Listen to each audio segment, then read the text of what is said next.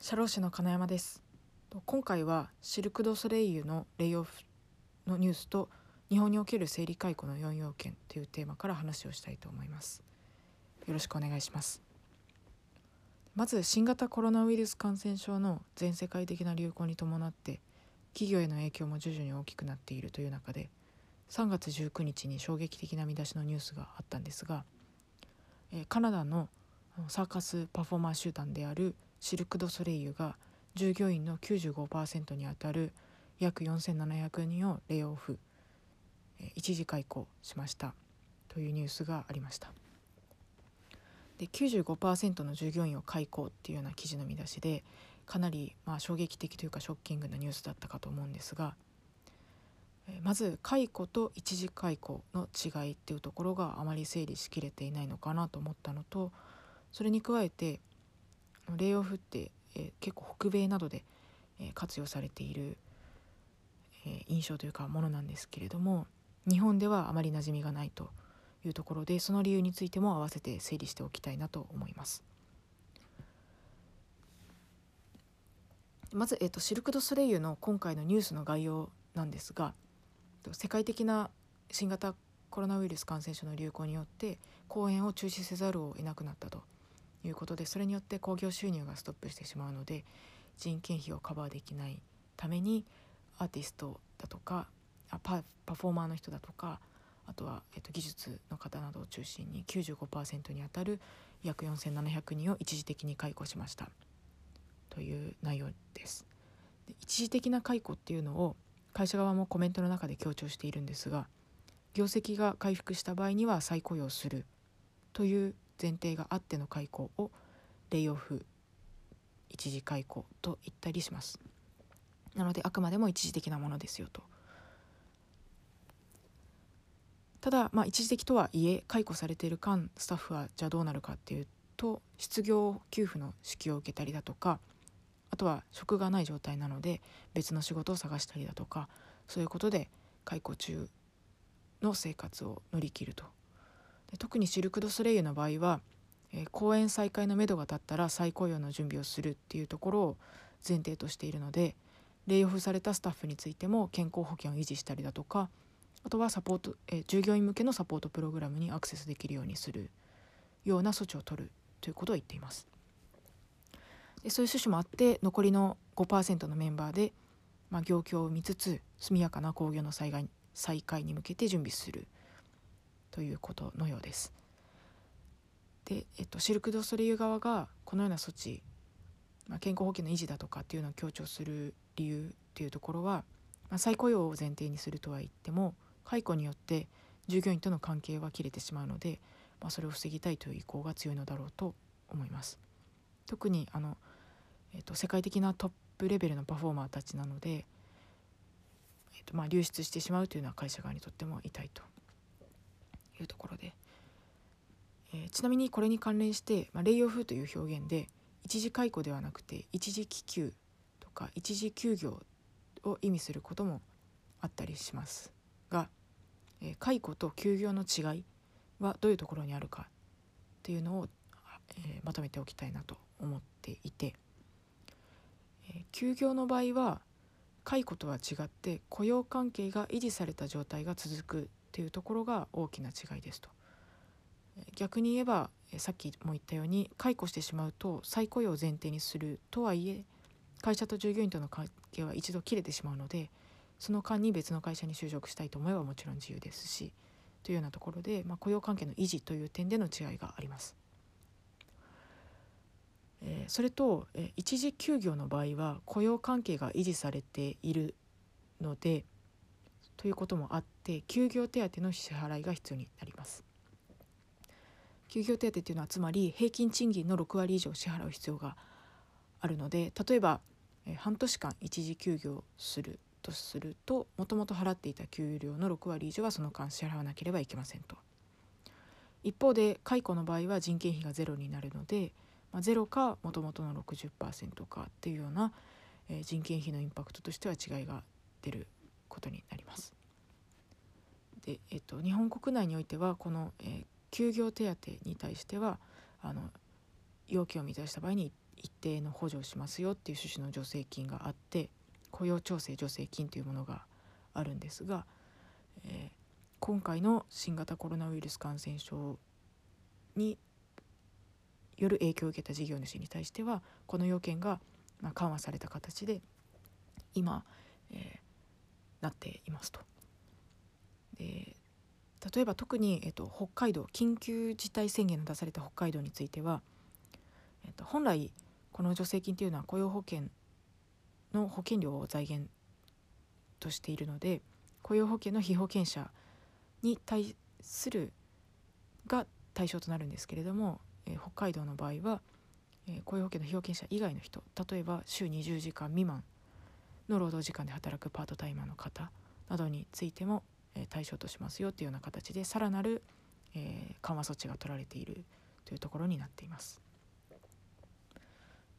はい、え次に、え日本でレイオフという概念の馴染みがない理由というかあまり積極的に行われていない理由というところなんですが一言で言うと日本では解雇規制が厳しいからというところになっています。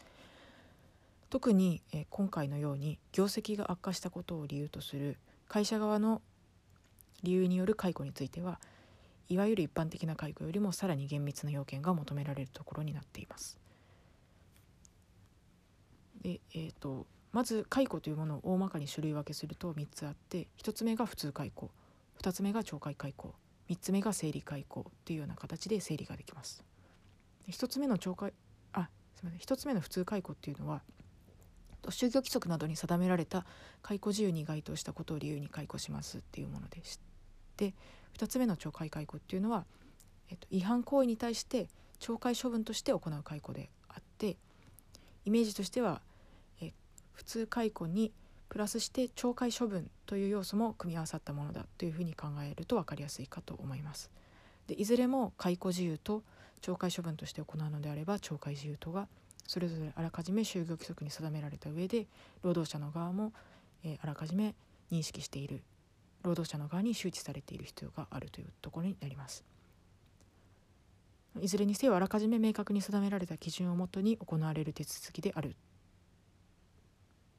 ということですね。で、え、ちなみに普通解雇と懲戒解雇の違いなんですが、えーと、例えば懲戒解雇の場合は退職金の支給対象外でになることが多い逆に普通解雇の場合は支払われることが多いのかなというようなところとかあとは雇用保険の失業給付を受け取るタイミングにも影響があったりしますと。えーと解雇の場合は会社都合の退職っていうことでになるのであの労働者の側が自分の意思で退職する自己都合の退職とは、えー、扱いが変わっていて扱いが変わってきてそれぞれ失業給付を受け取れる期間だとかあとはいつから受け取れるのかっていう点に違いが出てきたりします。でえーと、どういうことかというとまず自己都合で退職したような場合には失業給付を受け取るまでに、まあ、原則として、えー、約3ヶ月間の待機期間タイムラグがあります。一方で会社都合の退職の場合は7日後には、えー、受け取れるということになっていて、え、なので解雇されたような場合は会社都合での退職となる場合は、えー、すぐに失業給付を受け取れるっていうのが原則なんですが懲戒解雇の場合はあの懲戒自由労働者自身の責任が重大なものであるというふうに判断された場合には、えー、3ヶ月間の給付制限というものがあったりします。なので、えっと、懲戒解雇の場合には自己都合退職の場合と同様にと言ってしまうと少し紛らわしくなるかもしれないんですが3ヶ月のタイムラグが発生することがあるので、えー、普通解雇と懲戒解雇にはそういうような違いがありますと。いうところで、えー、ちょっと脱線しましたが3つ目の生理解雇について、まあ、最後に話をしたいなと思っていて、えー、生理解雇っていうのは業績不振など経営上の理由によって人員の削減が必要な場合に行われる解雇ですと。で、えー、前2つの普通解雇とか懲戒解雇との違いがどこにあるかっていうと解雇の原因が従業員の側ではなくて会社の側にあるということです。なので会社側の都合で雇用関係を打ち切るということになるのでより厳密な要件が求められることになります。その厳密な要件というのが、えー、判例裁判例だとかの積み重ねで整理解雇の4要件っていう形で整理されていてその4つっていうのが、えー、1つ目が人員削減の必要性2つ目が解雇回避の努力3つ目が対象者の合理的な選択4つ目が解雇手続きの妥当性というところになっています。それぞれ簡単に説明すると1つ目の人員削減の必要性っていうのは客観的に見て経営上解雇が避けられない人を減らして人件費を削減しなければ経営が成り立たないというような必要性が認められるかどうか。で2つ目の解雇回避の努力っていうのは、え、解雇っていうのはもう最後の手段なので他に解雇を回避するような経営努力を尽くしきれたかどうか例えば、えー、採用活動を縮小したりだとかそれこそ、えーと、一時休業という措置を取って雇用を維持するような取り組みをしたりだとか役員報酬を減額したりだとかそういうような、えー、解雇という最後の手段に踏み切るまでに経営努力を尽くしたかどうか。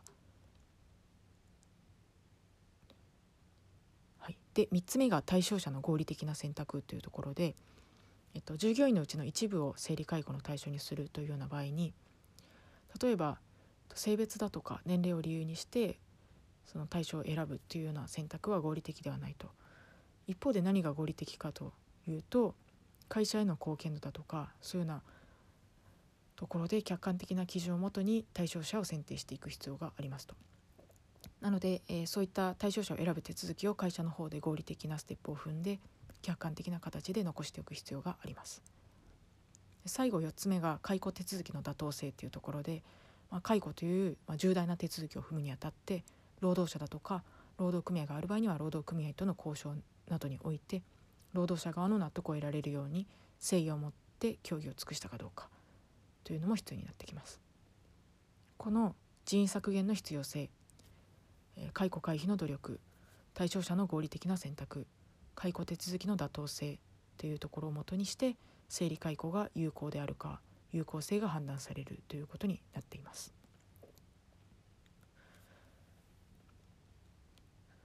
あとは、えーと、解雇をする場合には手続きが定められていて解雇手続きっていうのがどういう手続きかというと解雇は30日前までに予告しなければいけませんと。なので例えば4月末4月30日をもって解雇したいという場合には30日前までの3月31日までに書面なりで解雇予告を通知するというこという必要があります。でちなみに30日より短い期間で予告をするような場合例えば4月末で解雇したいと考えているが通知が4月15日となったような場合にはどうするかというと30日に足りない日数分の平均賃金を支払う必要があります。これを解雇予告手当と言いますが例えば、えー、と15日に通知した場合には、えー、と30日に15日分が不足しているということになるので15日分の平均賃金を支払った上で4月30日をもって解雇するっていうようなことになります。でこの手続きは普通解雇懲戒解雇整理解雇の種類を問わず解雇であれば必要な手続きになっています。あのごく一部の例外としてあの懲戒解雇でよっぽど労働者のあの責めに帰すべき理由責任が大きいような場合にもう予告手当の手続きも不要だろうという形で、まあ、会社の方で基準監督署にこう解雇予告の手続き不要ですよっていう形で認定を求めるような手続きも例外としてあったりするんですけども原則としては解雇の場合には解雇予告手続きが必要ですということになっています。えー、というところで、えー、と今回はシルク・ド・スレイユの従業員レイオフのニュースをもとにして日本では解雇規制が厳しいよで解雇にあたっては所定の手続きを踏む必要があります。で会社都合の経営上の理由における整理解雇の場合には、えー、より厳しい要件が求められていて、えー、具体的には4要件4要素をもとにして有効性が判断されますよっていうところの話をしました。はい、ありがとうございました。